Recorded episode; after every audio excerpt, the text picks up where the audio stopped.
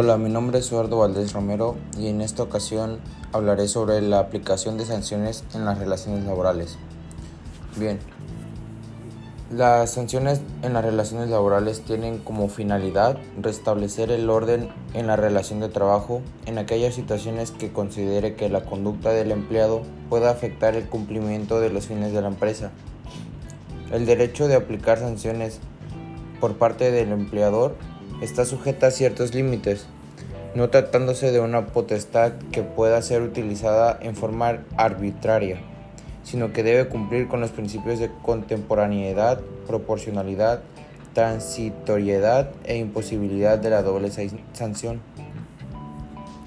Una sanción puede dividirse en tres niveles, los cuales son leves, graves y muy graves.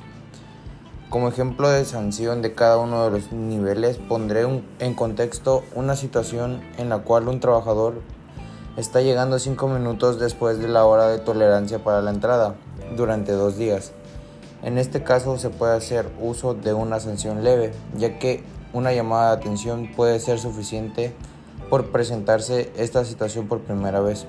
Pero el mismo trabajador continúa llegando tarde, entonces la empresa puede tomar la decisión de hacer uso de una sanción grave en la cual lo hagan firmar un acta administrativa y o quitarle días de trabajo, los cuales serán descontados de su nómina.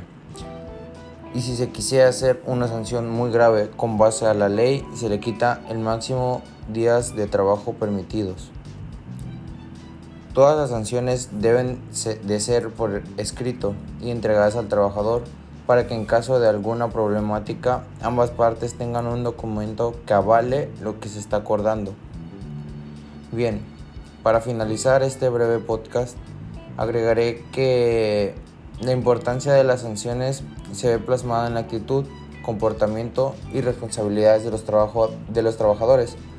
De esta forma, las situaciones que suceden con los trabajadores les sirve de ejemplo a cada uno y serán conscientes de las sanciones que les pueden dar, manteniendo así un control disciplinario que se encuentre acorde de las normativas.